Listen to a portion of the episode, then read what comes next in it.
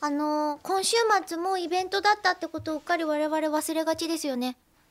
おお。 3月の16日やりま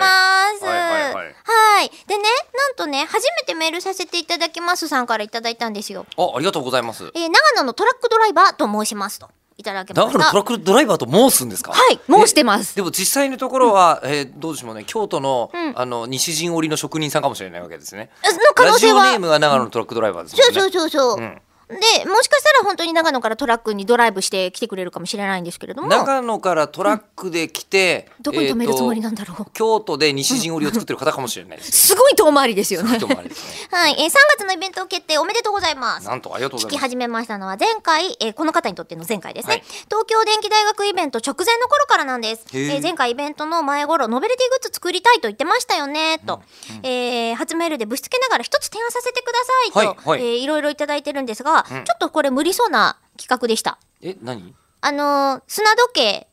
のああ言ってましたね。はい、3分間水時計っていうのに変更したらいかがでしょうかってえいちょたっだとい三て分て。間砂時計の三分間水時計。はい、えっと、砂時計がちょっと難しかっダメなたらかばら、水にしたらいいんじゃないかそうとっ。ていうふうに言なるっほどてたんですけどうんちょっとほらうちそんなに売れないじゃんグッズ、まああのだーかマらックスで150人ですからね会場ね。そうなんですよでなるべく1回で売り切りたくて、なぜかというと在庫を抱えているとその在庫管理しなきゃいけない場所代っていうのがかかるわあけじゃな最いです近か、ね俺コミケをはいあの僕コミケ出てるんですけどその在ずっ庫とどうするかで、はいおうあのサマリーポケットという解決策を見つけましたよ。何ですかその四次元ポケットみたいなや つえーサマリーポケットとは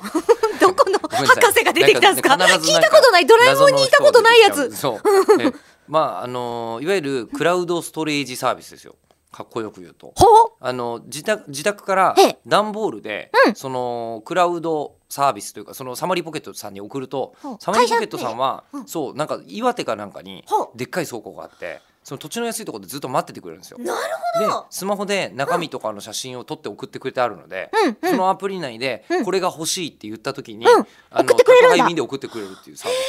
スめちゃくちゃ使ってますよこれ。それいいですね最近すごい便利おーだから在庫怖くないって。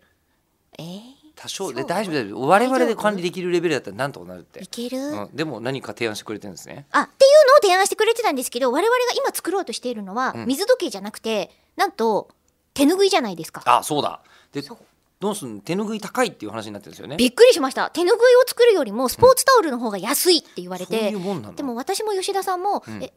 スポーツタオルはいらないですって、いっていうふうに言 ってやてだってライブじゃないし私たちやるイベントもう今データサイエンティスト澤田と揉めてる揉めてますすごい揉めてます当日どうなるはい